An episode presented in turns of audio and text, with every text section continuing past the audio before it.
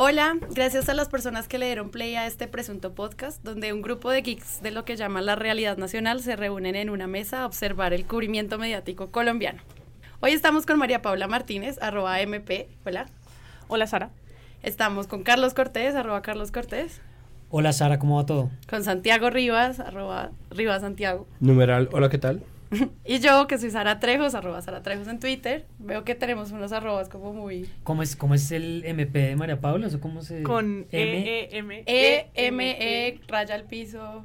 P, P, E. Ah, yo pensé que era Ah. arroba MP y dije, bueno, ese es el nombre de usuario más gomelo de la historia de Twitter. o sea, llegó de segunda a Twitter. No, no, llegué de últimas y me tocó, casi me toca ponerle doble M, doble P. Bueno, pero una buena salida, no es MP74X2. Entonces, Recuerden que estamos en Twitter como arroba un presunto podcast, en SoundCloud, en iTunes, en iBox, en Spreaker y en todas esas plataformas de podcast para que se suscriban y nos dejen comentarios. Para este primer episodio queremos hablar de cómo los medios cubren la agenda electoral del país. Excelente. Antes de empezar, les cuento que en este episodio haremos un breve glosario con las palabras del día y hoy, señoras y señores, las palabras por su connotación y malentendido son derecha, centro, izquierda. breve, presuntamente breve. Presuntamente breve. Eh, sí, lo que pasa es que las connotaciones o los significados de centro, derecha e izquierda están absolutamente difuminados en este país. Puede que sea culpa de, en, en gran parte de las fuentes, en la medida en que nuestro partido de ultraderecha se llama el Centro Democrático, ¿no?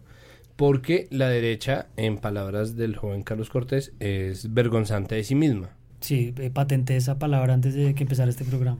Sí, es decir, la, la derecha no quiere que se le entienda como derecha porque se siente, mm, en Colombia puede ser una cosa cultural como puede ser una cosa en general del mundo, que los extremos son malos, ¿no? No, no importa si uno los tomó, es decir, no importa si uno está dispuesto a acabar municipios enteros a motosierra, la extrema derecha es algo que está mal visto. De ahí en adelante la agenda informativa está marcada por eso y en general durante el cubrimiento estuvimos es- todo el tiempo oyendo cosas como la consulta de la llamada derecha, ahí sí volvemos al presunto podcast, ¿no? Como la llamada de la presunta derecha, como supuestamente esto es la derecha, pero va uno a ver y efectivamente es la derecha, incluso más a la derecha se supone que Vargas Lleras, la izquierda todo el tiempo están juntándola con una y otra cosa, entonces uno no sabe si el centro está más o menos a la izquierda, uno tampoco sabe muy bien qué significa ser de centro, Eh, están haciendo apelaciones al centro como una cosa que está completamente denodada de ideología, eso tampoco es verdad, es decir, creo que la gente en general en Colombia y pensando en eso, en el planteamiento crítico a futuro que puede proveer el cubrimiento mediático de las elecciones o de la agenda electoral, el hecho de que la gente no sepa dónde queda o para qué sirve el centro, la izquierda o la derecha, simplemente puede perderlos. En este país ya se tiene bastante fobia a la izquierda. Todo lo que suena izquierda es un problema y a partir de ahí se han pegado para hacer un montón de cubrimientos tendenciosos que ha sido terrible. Antes, mucho antes del domingo eh, de las legislativas, hubo una entrevista con, si no estoy mal, Pastor Alape, ex guerrillero de las FARC, ahora miembro del partido de la FARC, ahora sí se llama la FARC, en donde eh, se le preguntaba, bueno, y ahora, eh, ¿a qué candidato Petro va usted a, a apoyar? Porque se nos ocurre que Petro, pues es el candidato que ustedes podrían Petro apoyar, y es como, uy. o sea, Petro, Petro, pronúnciese. Exacto. Porque está tan Petro callado. Sí. Porque está No se entonces. petrofique, por favor. Sigamos así todo el programa. Que ya diga, por favor, esta gente. Petro sigamos. Sí. Es decir, es muy tendencioso y además ya es notorio. Como no existe ni siquiera vergüenza en ese sentido. Y están explotando el miedo de la izquierda y la propia vergüenza de la derecha para difuminar. Aún sin básicamente. saber qué es la izquierda y qué es la derecha y qué es el centro. Exacto. Obviamente hay una cosa y es que en la realidad, es decir, en la práctica, cada vez están más difuminadas esas ideologías. Porque los problemas son los mismos, es decir, los, problemas son la inequidad, la corrupción, el acceso a la educación de la gente, los presupuestos, la división del PIB, todo lo que se va a hacer y eso se decide ideológicamente hasta cierto punto y hasta cierto punto ya está cantado. Es decir, hay que reducir la desigualdad, hay que generar más empleo y hay que hacer, eso no tiene ideología. Pero los límites ideológicos eh, son difíciles y lo que hace la gente simplemente es darle protagonismo a lo que considera correcto. Como la mayoría de nuestros medios son de derecha, no son capaces de llamar a las cosas por su nombre y difuminan la derecha en centro derecha o llamada derecha o la presunta derecha. muy simple. La izquierda tiende a ser más asistencialista, eh, gasta presupuestos del Estado en proveer educación, salud y alimentación, incluso a veces vivienda gratis. Busca reducir, mm, a veces de manera muy caritativa, esto ya obviamente es ideológico, la desigualdad. El centro busca eh, acoplar propuestas de uno y de otro lado.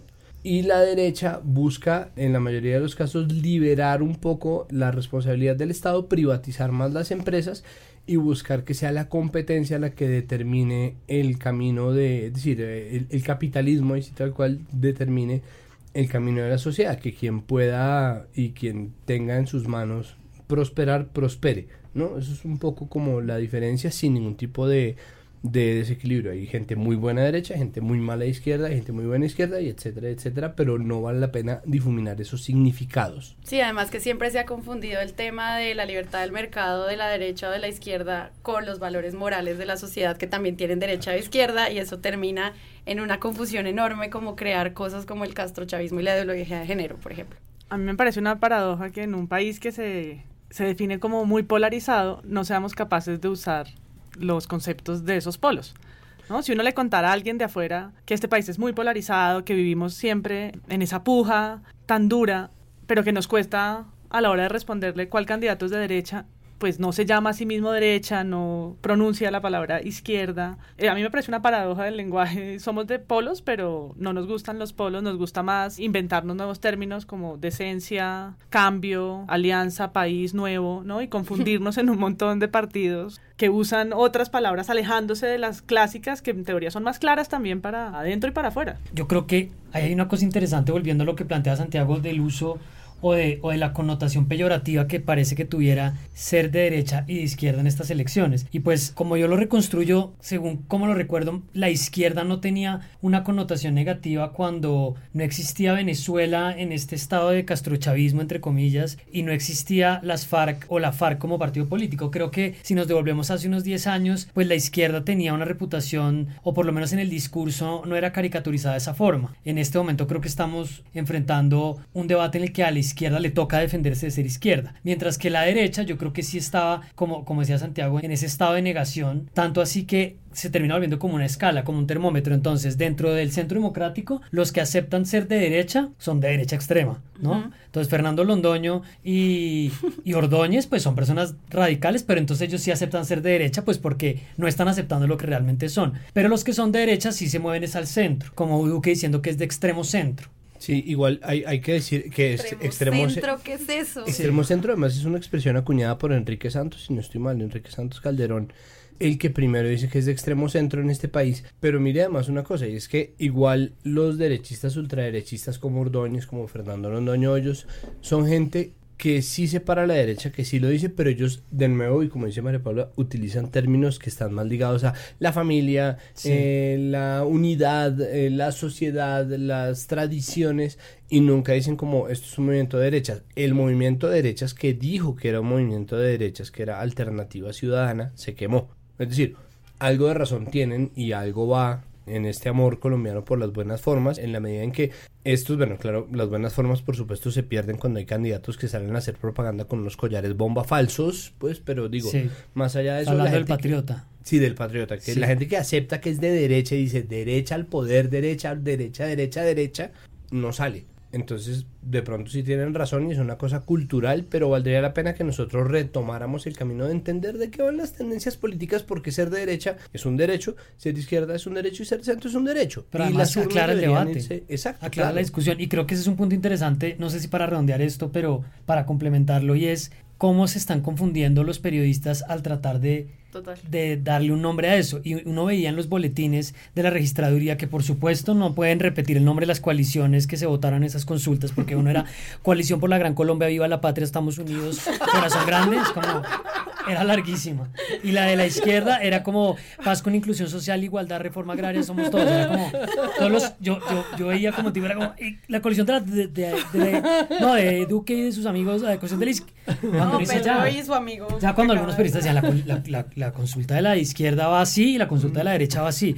Y, pues uno ya se ubica, pero esos nombres, porque además todos se quieren apropiar de la palabra patria, todos se quieren apropiar de la palabra Colombia. Pero hay un punto interesante de eso que dice Santiago y es que está claro que lo que nos están vendiendo en esta elección son dos extremos, como el Vargas Lleras o Duque están construyendo a, a Petro como su enemigo para poder identificarse más fácil y ganar. Lo mismo está haciendo Petro, pero se venden con palabras distintas para no parecer de extremos. Entonces lo que nos venden es un extremo, pero le ponen a la etiqueta una marca distinta. Una presunta etiqueta. Una presunta etiqueta con un presunto nuevo nombre. partido. La otra pregunta era si es el tema de cómo lo tratan los, los medios, si es como que es porque es ignorancia la información política también a nivel no solamente de los ciudadanos, sino de los medios, hablar de esta centro derecha, o si es porque saben que tiene un costo mediático también como empezar a catalogar a los candidatos que ellos a sí mismos no se catalogan. Pues yo creo que como son de tibios los políticos, lo son los medios. Hay países en los que los medios toman partido y hay medios de derecha también, ¿no? Y acá todos somos presuntos centro. Entonces los medios también abren con historias de los caminos de la centro izquierda progresista en alianza. ¿Qué? ¿No? Sí. Porque, porque también les cuesta tomar una posición. Uno normalmente no puede saber en la escasa cantidad de medios que tenemos cuáles le tiran a qué. Hay cosas evidentes, pero se vuelven de un personaje. Entonces apoyan a Duque o son santistas, pero no son de la derecha o del centro, son santistas o son petristas, ¿no? pero hay poco reconocimiento de los medios en la casilla en la que ellos mismos, de las que ellos mismos se enuncian. Si ya estamos de acuerdo en que esto de la objetividad y no sé qué, pues es, es un debate es que no tiene una sentido. ilusión, pues. Sí.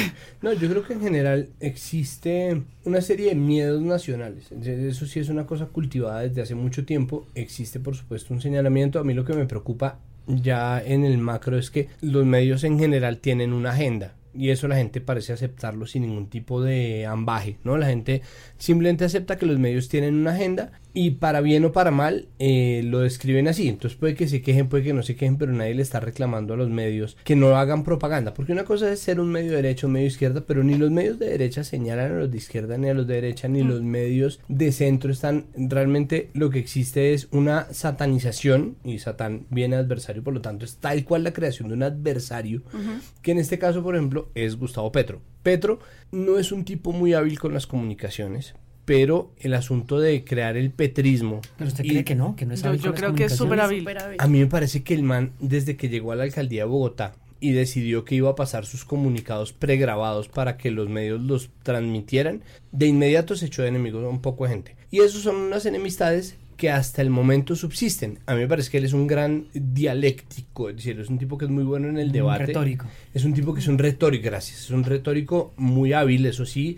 Lo sienta Vicky Dávila y bate a Vicky Dávila, lo sientan con Duque y bate a Duque. Es un tipo que en los debates le va a ir muy bien, pero es un tipo que está siendo erigido en los momentos en los que él no puede hablar como un enemigo porque se echó de enemigo a los medios desde un comienzo. No es necesariamente culpa de él porque los medios no tienen por qué en ese sentido de nuevo seguir una agenda. Pero cuando llegan los medios y empiezan a denominar el petrismo y lo empiezan a relacionar con el castrochavismo, entonces esos mitos se le adhieren a él y se le pegan naturalmente de manera, para repetir el gran lugar común de ahora, orgánica, porque el miedo que se le tiene al petrismo no logra ni siquiera decodificar el discurso del petrismo, que está realmente muy en el centro, o sea, muy en el galanismo, en el alvarismo, es un tipo que cita a un godo como, como Álvaro Gómez, no es un tipo que esté tan a la extrema izquierda y sin embargo a él se le denomina de extrema izquierda. Un poco porque llegado ya a, a- a la realidad de las cosas, la ideología o el programa o la agenda del partido de las FARC ni siquiera cuenta en realidad para los votos, ya ni siquiera están en campaña presidencial, pero si lo estuvieran igual no sería ni siquiera, o sea, serían unos invitados de piedra a los debates, un poco más como por una cortesía de parte de los medios y que se acaban de zafar por cuenta de, de- de la salud de Timochenko No, y además porque de les tener fue, que hacerlo. y además porque les fue muy mal en la votación. Entonces el castrochavismo queda como reducido a un perrito chihuahua ahí que no intimida a nadie.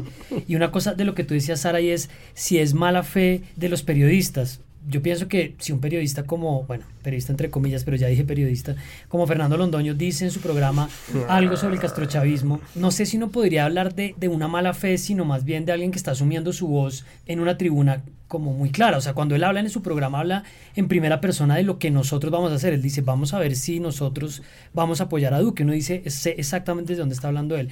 Pero yo me quedo con los periodistas que de buena fe terminan asumiendo ese lenguaje y creo que realmente es el riesgo que corre un periodista de terminar asumiendo el discurso de su fuente. Es que además eso es muy poderoso. Si, si, si tú eres un reportero y te encuentras con Duque a la salida de una rueda de prensa, él te va a saludar, es además un tipo con don de gente, es muy amable, y él te va a decir eh, con su paisa fingido como, Carlos, deja de decir que yo soy de derecha, yo soy de centro derecha, yo soy del extremo centro. Y yo estoy seguro que a la, vez, a la vez siguiente periodista lo va a pensar dos veces antes de decir la consulta de la derecha. Entonces sí creo que es la dificultad que tiene uno para tomar distancia y decir, no, yo no le voy a comprar a la fuente su manual de comunicaciones. Siento que Petro es casi una sección en este momento de cómo los medios cubren las elecciones. Decía actualidad panamericana que el miedo a Petro se mide como en arismenditis. ¿Era algo así? en Arismendis. En Arismendis. En Arismendis. Se va a crear una nueva unidad, así como los grados Celsius, como las grandes medidas que se inventan en, en honor a alguien Fahrenheit o, los, o, la escala de Richter para los temblores, la escala de pánico hacia Petro va a medirse en Arismendis. Y básicamente la razón es porque él personifica ahorita el pánico contra Petro. Entonces, me parece una medida muy razonable la de medirlo en Arismendis porque es eh, evidente que hay como un susto ahí generalizado con Petro. Se puede eh, acuñar también el Yamit, ¿no? Según la, la, transmisión en donde... ¿Cómo era que él estaba traumatizado? Podríamos tener unidades en Yamit, en Yamit. tres, tres Arismendis. dos Yamit. ¿Cómo se mide el miedo a Petro? ¿Como el monopolio? ¿Quién está más asustado? No, yo creo que está más asustado Arismendi. Arismendi. Entonces, un, un Arismendi son tres Yamits. Sí, como el Monopolio, que después de casitas. No, el episodio interesante fue que el, el, domingo cuando estaban dando los resultados iniciales de, de, los conteos de las elecciones, el preconteo, cuando todavía faltaba como el 40% para reportar, él dijo al aire como imposible que Petro llegue a 2 millones de votos. Es que es imposible. Y venía ya diciendo y repisando que a él le había ido mal. Entonces él tenía que, que como que ajustar un, un, concepto que él tenía a lo que estaba pasando y la analista que estaba con él al lado, que estaba invitada, Arlen Tigner, que entiendo que es profesora de los Andes, le dijo, no, es que yo... por la mitad. además que ella es extranjera, ¿no? Con un acento como tratando de ser muy cuidadosa y no, no, no poniéndolo contra la pared, como, no, yo creo que todavía falta un poco. Hasta que corte comerciales, como, perdón, sí. No, pues, y al final, pues Petro sacó casi 3 millones de votos, entonces... Son, son, narrativas que confunden mucho a la gente. Pero para empezar con ese tema, yo pondría sobre la mesa una cosa. ¿Ustedes creen que Petro se está victimizando? ¿Está siendo víctima de los medios? O sea, ¿qué de ese círculo vicioso es más fuerte? ¿La manera como los medios lo están tratando o la manera como él se está tratando de encuadrar en una narrativa de víctima? Pues yo creo que hay un tema en el que ya no le creen a Petro casi nada de lo que dice y hay una deslegitimación constante a lo que él está diciendo y él también a veces refuerza eso. A los que no les cae bien Petro, a sus opositores, usan su figura para pegarlo a Maduro, ¿no? Hace poco vi una, una noticia en Blue que decían como piden investigar campaña de Petro a ver si la está financiando Maduro, pero es como una solicitud que hacen, ¿no? Todavía no es una noticia, pero la foto es la cara de Petro y la cara de Maduro. Claro, ¿no? Como para que alguien diga, uy, igualitos, ¿no? Vamos para allá. O sea, siento que ahí hay una intención de equipararlos y ya yo creo que vienen los memes estilo eh, Trump, ¿no? De empezar como a mezclarlos y todo ese juego como con la imagen de acercarlo a, a alguien parecido que nos dé mucho miedo. Sí, o por ejemplo, hay muchos memes simulando noticias del espectador o sea, hacían como un montaje donde decían las FARC ya tiene un candidato y ponían la consulta de Caicedo El Petro, candidato de Petro. Y pues obviamente esa noticia no existía, era fake news, pero uno ya sabe como mm. para dónde va el tema. Pero por otro lado siento que a Petro eh, los medios tampoco lo cubren suficiente. Es decir, el atentado, el presunto, presunto atentado. El presunto atentado. El presunto atentado de hace poco en un país en el que unas elecciones mataron a tres candidatos, me parece muy grave. Yo creo que yo todavía tengo la duda si fue una piedra, si fueron, qué fue lo que pasó.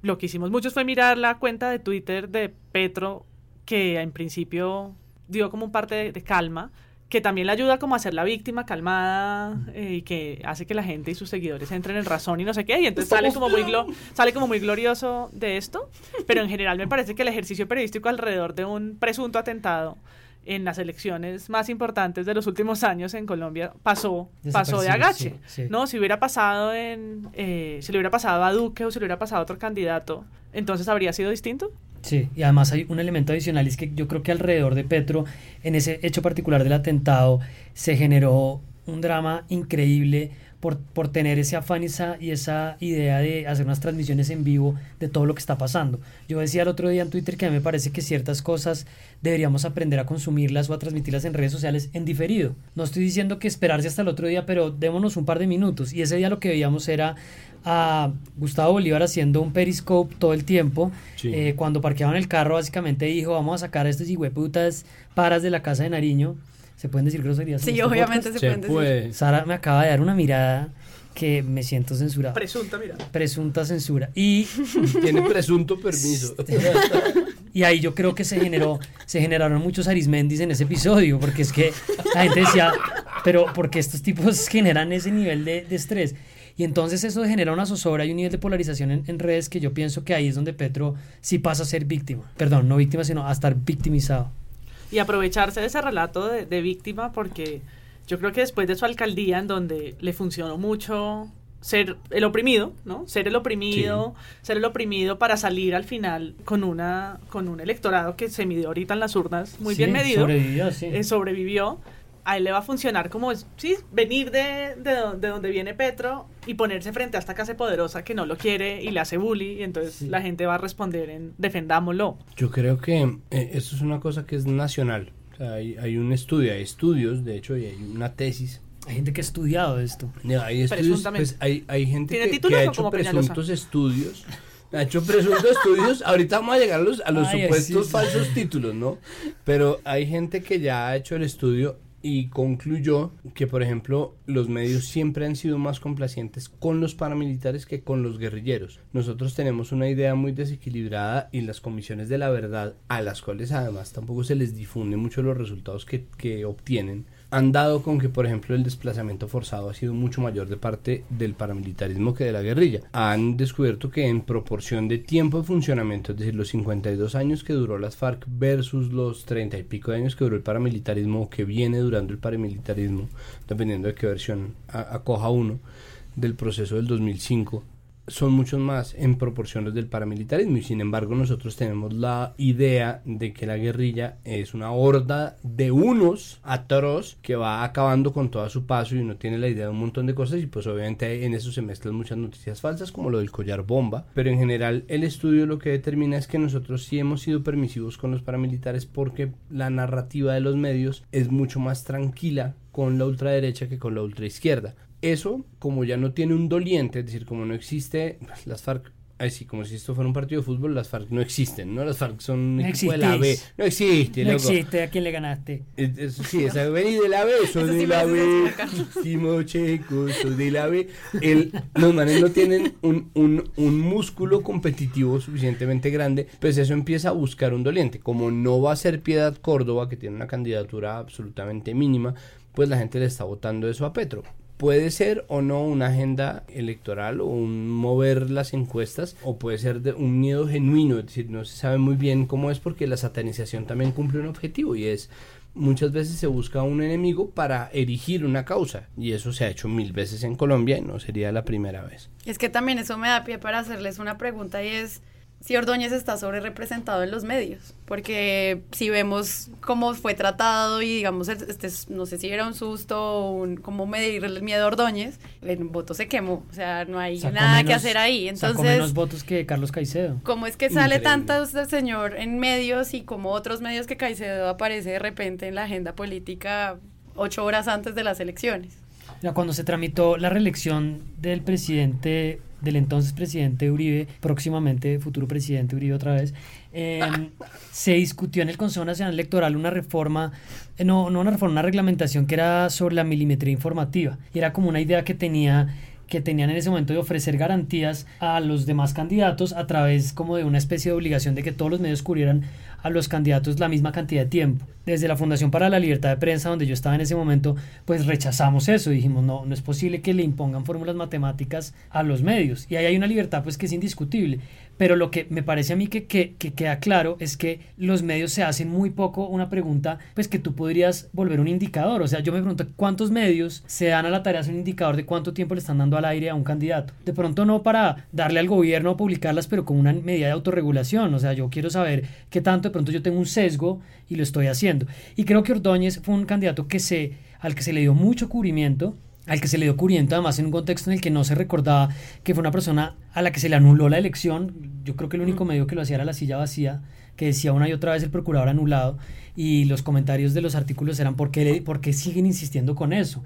Y la respuesta de Juanita siempre era porque es que a él le anularon la elección y eso es algo importante que la gente lo sepa. Pero se le dio demasiado reflector y yo creo que es porque él tenía unos tweets donde eh, atacaba al Partido Verde, a Angélica Lozano, a Claudia, porque tenía una, un discurso súper agresivo, que eso en redes marcaba muy bien. Yo creo que ellos se han dado cuenta de eso. El clickbait. Sí, a mí me parece que Ordóñez representa esa forma de periodismo fácil para cubrir las elecciones, que es como las preguntas de reina a los candidatos, que pues dan muchos, dan muchos seguidores y dan muchos clics, pero pues señor periodista, ¿dónde están las preguntas serias? Porque no hace un mejor candidato que es qué sé yo, que haga un error de 100 pesos en el pasaje de Transmilenio. Pero nos encanta hacer estas preguntas rápidas y hacer caer a los candidatos en, en cosas, digamos, sencillas.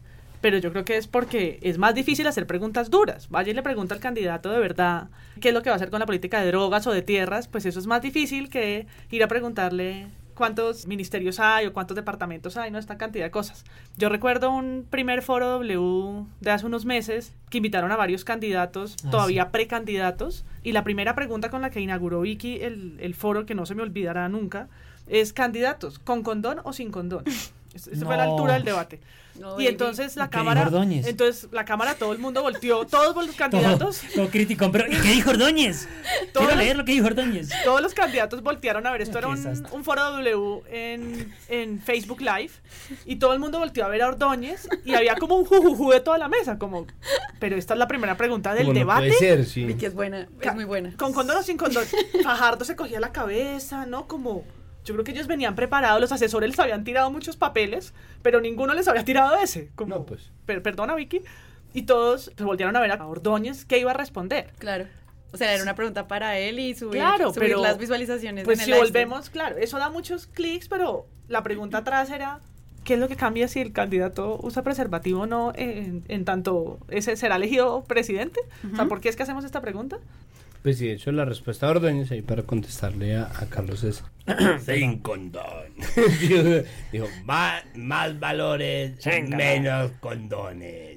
Y, y ahí se quedó el, el debate. Todos los demás dijeron que, que, que sí que con condón. Eh, Qué lástima que esto sea un podcast y no puedan ver la cara que está haciendo Santiago. Se pareció por un momento. sí, Dios me libre. Y sí, ese, ese Dios. me libre.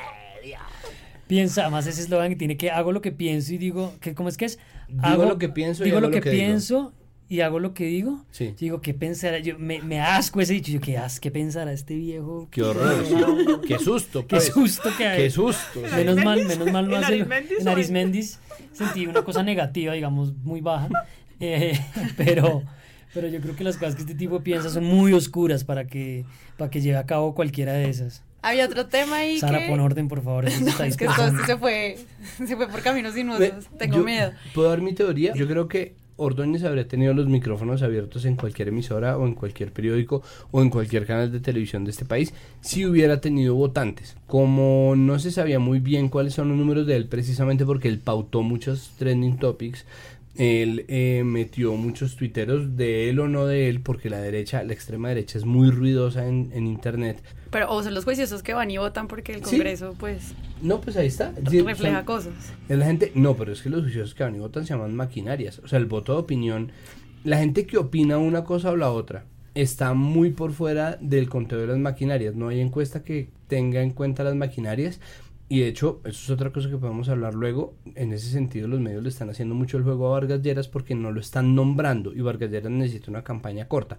Vargas Lleras no tiene un partido tan prestigioso. De hecho, tiene un, partido muy desprestigiado. prestigioso. Tiene me- dos. me- O sea, el tiene- eufemismo. Tiene, un partido varios. Absolutamente desprestigiado que sigue ganando las elecciones al Congreso, que de hecho aumentó siete curules en estas legislativas, a pesar de una campaña en contra que le ha hecho el voto de opinión, lo que quiere decir, bueno, el voto de opinión de pronto no sirve tanto. ¿Qué pasa? Ordóñez tenía Pues una gana agenda y tenía hacia un ruido, gana 8 mil votos Gerlain, estar, sí. muy, muy por encima No de algunos candidatos de su ya- partido, además. Como Ordóñez es un tipo que no tuvo una relevancia electoral verdadera, un poco lo sueltan, ¿no? Porque honestamente es un viejo loco. Si fuera un viejo loco de izquierda, hace rato estaría anulado de la agenda mediática. Ahora que es un viejo loco sin votos, eh, simplemente lo dejan ser. Si él va a ser jefe de ATE o no, eso ya a nadie le importa porque están enfocados en Duque y en los candidatos que vienen de verdad para las presidenciales. Pero si hubiera tenido todos los votos que él suponía que iba a tener, muy seguramente iba a tener una agenda mediática muy amplia. Sí, pues yo siento que los viejos locos y las viejas locas, pues a los medios les encanta, les, queda, encanta, les encanta porque les queda fácil al final de un mal día de visitas irse a o sea, preguntarle historia a María Fernanda Cabal o sexualidad Ordóñez. No, yo creo que deben tener un tablero. Como bueno, ¿a quién le preguntamos? sobre ¿A quién, quién responde nefasto? dar polémica. Pues yo estuve muy tentado a preguntar en Twitter que había dicho María Fernanda Cabal de Stephen Hawking, pero dije, me voy a abstener solamente para no darle clics, o para no darle nombre. Claro, y este es un punto de lo de María Fernanda Cabal, que creo que vale la pena señalar, ya fue hace un par de semanas, pero durante las elecciones, la campaña al Congreso, que entre otras cosas me parece que pasó un poco desapercibida, ¿no? La campaña al Congreso en medios fue algo que no registró. A mí me sorprendió que hubiera habido una abstención más baja, la más baja desde 1991 para Senado. Pero una de las pocas entrevistas que le hizo Vicky Ávila a una candidata al Congreso fue a María Fernanda Cabal, que Básicamente ella tuvo ahí el micrófono abierto para exponer la teoría que ella tiene sobre los falsos positivos, que no es una posverdad, sino que es una mentira.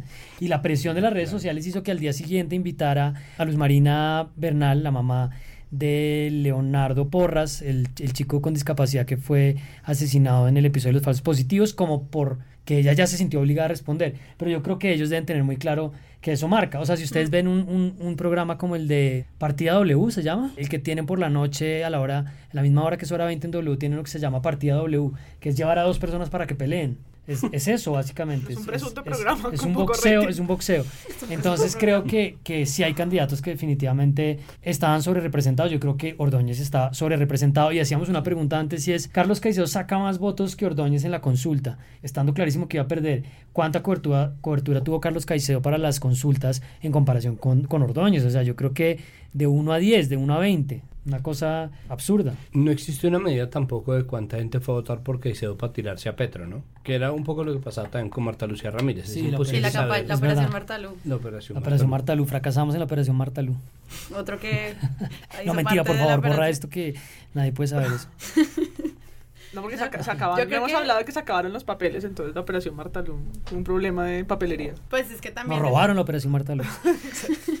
Sí, pues porque también, no sé, por ejemplo, en Blue Radio que hacían este seguimiento a que el fraude solo fue para la derecha y no para la izquierda, como ese tipo de cubrimientos también son muy sesgados desde los medios. Pero ahí también pasó algo que entiendo que lo va a tratar de sacar la silla, le hago esa pequeña cuña en el detector de mentiras, y es si, si realmente las cosas que dijo Petro cuando comenzaron a faltar los tarjetones eran ciertas, porque parece que hubo cosas que él dijo que no eran verdad, o sea, como me están diciendo que faltan tarjetones de la consulta de eh, social, inclusión con paz, con grandeza social, igualdad y amor, eh, y como no, no le en un tweet, le tocó hacer varios tweets, y resulta que era mentira, era mentira, si había tarjetones allá. Sí, pero yo siento que igual es una vergüenza que en unas elecciones no se haga un cálculo matemático estadístico de cuántos papeles se necesitan para la izquierda para, la derecha, para la izquierda para la derecha. Y siento que los medios tampoco lo cubren con con presión vergonzante, como, como así que en estas elecciones importantes, históricas, no hay papeles suficientes. Ah, bueno, que la fotocopia es una opción, fantástico, pero no es, es un poco precario pensar en las elecciones de esa forma. Si no hubiera ganado Iván Duque por la cantidad de, de votos que ganó, sino por menos, entonces nos estaríamos preguntando si perdió por falta de papeles o porque la gente no lo, no lo votó. No, se habría armado un, un mierdero. O sea, si, si hubieran tenido una diferencia de 10 mil 15 mil votos o algo por el estilo en la otra, también estaríamos ahorita en un problema, porque pues alguien estaría diciendo que le robaron la consulta. Pues que es lo mismo del plebiscito, ¿no? En el plebiscito lo que ocurrió fue el segundo mejor escenario.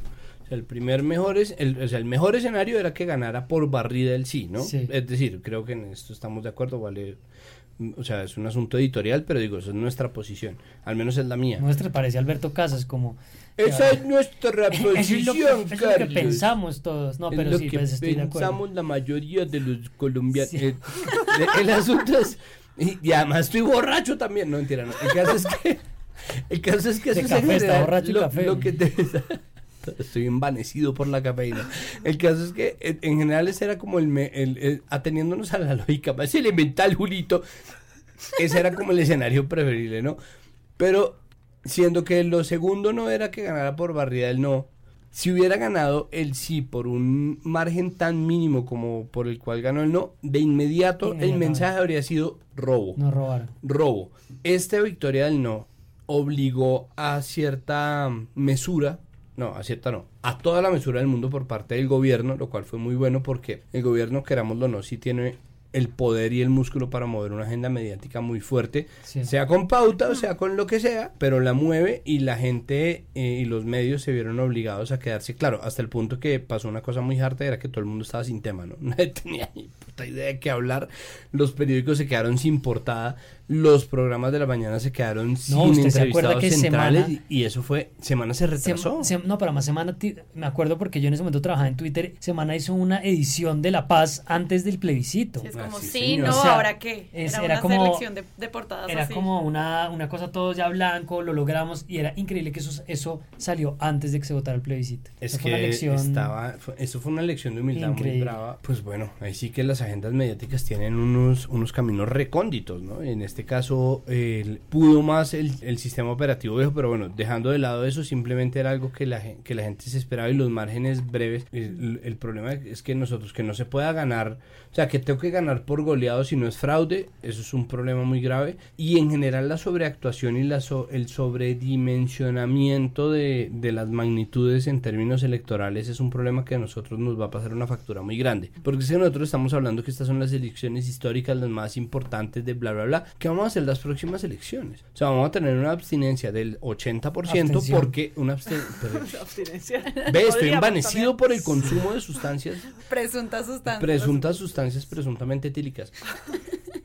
la abstención va a ser entonces del 90%, porque como esas no son tan importantes como estas, ¿no? Como estas no son las, las elecciones, ¿no? Y todo el cubrimiento tiene la música épica como de fum, fum, fum, fum. Sí, las elecciones más importantes de los últimos años en Colombia. Entonces, claro, lograron reducir la abstención. Seguramente sí son unas elecciones sumamente importantes, pero digo, visto desde una perspectiva bastante más amplia, pucha, nosotros vamos a tener que jugarnos la vida entonces en cada elección para que la gente vaya a votar, o si no, no vamos a tener ni un solo votante, si es por los medios. Yo Es de que- márgenes siento que hay algo a, futu- ahorita- a futuro próximo y es que una de las ganadoras de estas elecciones que pasaron fueron en teoría las encuestas. Como que las encuestas les salió como bien Sí, la cosa en general, no se equivocaron drásticamente como el plebiscito y yo no sé qué efecto va a tener eso en los medios que ahora entonces van a tomar como palabra absoluta las encuestas que hagan mañana. Sí. Mm. Y yo miraba esta de gran encuesta de los medios de Datesco, que es como la gran encuesta del tiempo para W. Me puse a mirar la ficha técnica de esto y eran algo Tres- así como... 30 do- personas. No, no, no, tampoco, pero 200 y pico. Tres amigos. Doci- pero 200 y pico personas. La gran encuesta de... no puede ser, Eh, de a usted verdad. en la, La mesa, gran encuesta del- ¿los han del llamado tiempo? alguna vez a una encuesta electoral? No, yo quiero, yo quiero que me llamen, vida. pero es que si una firma tiene que hacer pregunta a 200 personas, esto puedo hacerlo yo con estudiantes en un semestre y, y me va mejor y se lo Mm. vendo a la W al tiempo. Siento que ahora del plebiscito veníamos como con el miedo que los medios le crean a las encuestas porque las encuestas dijeron mal. Entonces veníamos prevenidos y cada vez que salía una encuesta salía como una encuesta para otra encuesta. Y ahora como salieron victoriosas, siento que eso va a tener un efecto para las El elecciones presente. que vienen, porque los medios van a decir, no, pues si, si Petro va ganando, esto es, ¿no? Alístense No, pues, y los hecho- candidatos también, ¿no? Entonces va a ser como una cosa de artillería, Claro. porque le vamos a empezar a creer más a las grandes encuestas del tiempo y la W de 200 Pues de hecho, personas. la siguiente encuesta que venga es muy importante. Muy. En términos de cómo se van a sentir, sigamos de la calle y sigue deprimido y ya básicamente no come y le van a preguntar por qué está así. o si de pronto ve algo, algo de luz al final del túnel. O Fajardo, que su- según un confidencial de semana que vaya a saber uno si es verdad, había pensado en, en abandonar la carrera por una encuesta. Sería un tema de pronto para otra, para otra conversación, porque por ejemplo, pues la silla en particular tomó la decisión de no cubrir encuestas, o sea, de no darle voz a, eso porque pues se vuelve básicamente ese, ese pulso del, del- del- de la carrera que uno no sabe si está representándola o creándola. Pues es que al final como la elección, como para cerrar El, el tema es que los medios tampoco garantizan que la gente entienda el sistema electoral de ninguna manera, ni entiendan cómo funcionan las encuestas, ni hagan, ni sean críticos con eso, ni expliquen qué pasa con el tarjetón o con las consultas, o le den la fuerza que merecen las consultas y analicen las implicaciones políticas de la recolección de firmas. Simplemente cubren los testimonios de estos candidatos, pero no le explican a la gente cómo votar. A mí me llamaban a preguntarme cómo voto, cómo no me están anulando mi voto y cómo es posible que eso no sea una agenda principal de los medios de enseñarle a la gente a votar. Sí, yo siento que es que hacer pedagogía es muy complicado porque nosotros no queremos ser educados por nadie. Sí, total. Eh, y cuando los medios se ponen como en esa tarea infantil, pues también son historias difíciles porque, porque llega un punto que uno se, pues la pedagogía que hicimos para que la gente entendiera la paz salió muy mal. Mm. Nadie quería que le explicaran los acuerdos. Yo siento que lo que tienen más que hacer los, los medios es, pues lo que, a lo que están llamados y es mirar con ojo crítico cómo está el tarjetón, esto por ejemplo de la consulta, que todos los medios lo que dicen es, ay, qué caro sale hacer consultas partidistas, que es como, pero eso es un mecanismo de la democracia que deberíamos mirar distinto y no solamente en números absolutos. Ah, es que eso vale 30 mil millones de pesos. Y es una mirada, con, no, no, yo no tengo que me expliquen todos los mecanismos del, de políticos que existen, sino pónganlo realmente en contexto. Mm. Petro lo hace porque es un derecho, como lo hizo la consulta verde en su momento. Ahora le van a hacer una cosa más reposición de votos, entonces eso es, pues equivale a un dinero que No con el claro que él, funciona. con el que él supuestamente va a, a tener fondos para su campaña en los próximos meses o semanas. Pero eso es donde ellos deberían entrar a mirar esa información y ponerla y ponerle como significado. Pero no lo hacen, no es como el, el 1, 2, yo odio esas noticias de el 1, 2, 3 de algo. Sí, eso las cartillas, eso también tiene otros, otros lugares donde se aprende a ser ciudadano, pero los medios no están haciendo de contrapoder ahí. Es que los comentarios laterales son terribles. Es decir, en la época en que Vicky Dávila y Claudia Gorizati eran presentadoras de noticias, ellas hacían una vaina que era la interjección editorial, ¿no? Y el gesto editorial era como Mm. si aparecía una noticia sobre Piedad Córdoba, volvían de la noticia, no, esto era una nota preparada, bla, bla, bla, vuelven de la noticia y todo empezaba, o sea, se reanudaba la emisión con una cara de cualquiera de ellas dos, Claudia o Vicky, haciendo... "Hmm, hmm". Interpreten mi cara por los suspiros, pero... "Hmm". Bueno, Es en otras noticias, y uno de inmediato sabía que les sabía a mierda. Es decir, e- estaban de inmediato editorializando. Puede que sea una cosa así. Y los comentarios al lado con respecto a los presupuestos y a las cifras que están sacadas de contexto. No es solamente que saquen las cifras de contexto, que ya lo hacen y es peligrosísimo, porque es que uno de verdad no tiene ni idea de cuánta plata maneja un Estado. Entonces uno siempre le están hablando de miles de millones, de millones de millones. Y uno dice, o sea, nos están quitando de plata directo de nuestro bolsillo para írsela a gastar allá en, en, en burdeles. No, no sé en qué. Sí, eso es como una vez que uno de verdad En papeles, No pudiéndolo hacer digital. y además eso se mide, así como el miedo a Petro se mide en Arismendis, entonces se mide el desfalco, el, el presunto desfalco, ahí sí se mide en escuelitas, ¿no? ¿Cuántas escuelitas nos podríamos hacer con ese dinero? Y es que, y esa plata, y el comentario al lado siempre es la bobadita de, ¿no? Entonces uno está hablando y está en el noticiero y como, bueno, y eh, parece que va a tocar hacer otra consulta, ¿qué le va a costar a los colombianos? A que le va a costar a los colombianos, o sea que uno va a tener que poner su plata de ahí. La bobadita de... La bobadita de no sé cuántos millones. Yo puedo decir 15 millones de pesos, que en proporción no es nada con respecto a lo que costó, digamos, la consulta liberal. Volvemos. Todo el mundo se entera de cuánto cuesta la consulta liberal. Nadie se entera de si esa plata estaba para eso, no estaba para eso. Si se podría usar, dado el caso, en una escuelita o mil. Si cuántos, el hambre de cuántos niños de la Guajira cura esa plata. Es decir, eso es una, es una descontextualización que viene acompañada además de ciertas expresiones que editorializan y que lo que están haciendo es simplemente desinformar a la gente sobre cómo funciona la democracia, que es cara, es carísima. Sea, la, la democracia es cara, cara, cara, requete cara, y a la gente se le olvida eso, tal vez porque nunca lo aprendió, ¿no? Pero yo creo que porque los medios tampoco No, no se les da la gana. Un, un buen ejercicio, porque yo siempre he preguntado cuántos bogotanos se acuerdan cuánta plata se roban los No sé, millones de los miles de millones Yeah. y las multas son de otros miles de millones que perdemos la noción porque ninguno de nosotros se imagina tal cantidad de plata, ¿no? Como más Sí. pat- tío rico, ¿no? Como ni idea, uno ya pierde eso en bolsas de dinero, uno no, no sabe cuánto es un billón de pesos, cuánta No, gente pues- se puede imaginar un billón de pesos, nadie.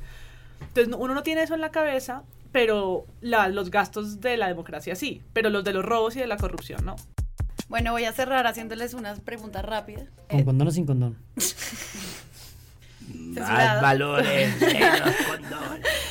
¿En, en cuántos presuntos de 1 a 10 califican la participación de los medios en, en estas elecciones legislativas?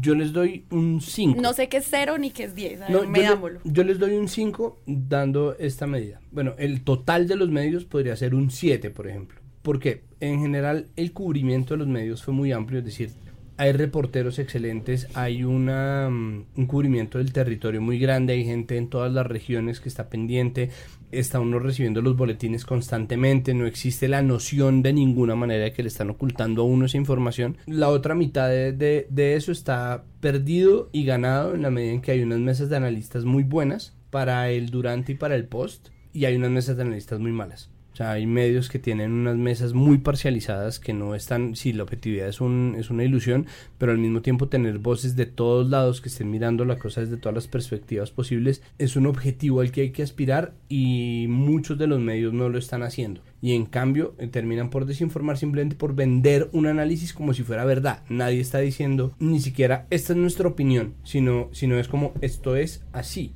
Y esa, ese juego del oráculo y ese juego del analista es muy peligroso si, la, si el, el oyente, lector, televidente no sabe que eso es también una opinión y vale la pena simplemente decirlo. Entonces las mesas de análisis creo que alcanzan a rajarse, pero los cubrimientos por supuesto fueron acuciosos y fueron eh, rigurosos y concienzudos. Yo lo pondría como en una especie de sistema de, como en capas. Pienso que, bueno, pero antes digo, yo creo que es un 5. Estoy, digo que está como en la mitad presuntos. Y es que creo que en la, en la, en la capa de producción de la noticia y de reportería hay un muy buen trabajo, que no es, que no es el caso siempre. Creo que en este caso de elecciones sí hay un trabajo de reporteros que están en terreno, que están en registraduría, que están en lugares de votación, que están en regiones, y la información que llega es, es muy oportuna. Y lo hablábamos, lo antes de empezar con, con Santiago, por ejemplo, lo que hace Caracol, lo que también ya hace RCN, Red Más, de producir muy buena información. Ahora, en las capas superiores, que es como interpretar esos resultados o presentarlos o entregarlos, que es lo que hablaba también Santiago de- de- del mismo lenguaje corporal con el que lo haces, ahí ya empiezas a ver problemas. O sea, allá mí más le está llegando bien la información. El problema es la interpretación que él hace. Y creo que ahí hay mucho sesgo, hay como mucho facilismo, hay un riesgo que corre toda la gente que hable de temas políticos, un riesgo que yo creo que corro yo, que corre Santiago de cierta forma, gente que quiere opinar de esos temas, y es llegar a un sitio a echar carreta, a echar carreta. Y, eso es algo que en elecciones, pues es como llenar aire, llenar espacio.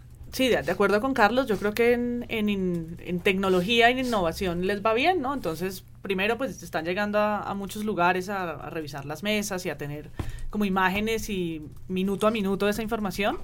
Y también pantallas en caracol y se inventan modos de ir mostrando eh, las sillas cómo se llenan, ¿no? Todo eso es como agradable de, ver cuando uno está esperando los resultados pero en narrativa como en otros temas salen rajados, ¿no? Como en la forma de presentar esa información. Yo creo que todavía hay mucho que construir por lo que hablamos hoy, porque están llenos de eufemismos, porque disfrazan sus opiniones con investigación, Con presuntos titulares. porque hay presuntos titulares eh, mal hechos y yo creo que eso a mí me genera muchos arismendis porque preguntarnos tanto por los fake news que van por WhatsApp, sino por las portadas y las y los noticieros que van por por los medios grandes, no por las redes, ¿no? Ya no más el debate de si la tía mandó algo que no es, sino si los medios lo están poniendo en primera en primera fila. Entonces, ¿cuántos presuntos le, le pones?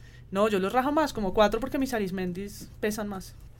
Eso, Arismendis, un presuntos 7, y un Yamit. 5, un 4 nos da como una puntuación de 5, 3 más o menos. Yo tengo, sí, no, yo tengo un 5, yo lo pondría en promedio. Ya- un- ya se lo bajó. 4, 9, 4, 8. Bueno, pues de 4 6 no pasan ni siquiera a la mitad raspando en los medios por nuestro presunto podcast que pues tampoco Pasó somos la Biblia, pues ha acá pasado tampoco. Tampoco es que nos esté oyendo pues todo el mundo aquí ahorita, ¿no?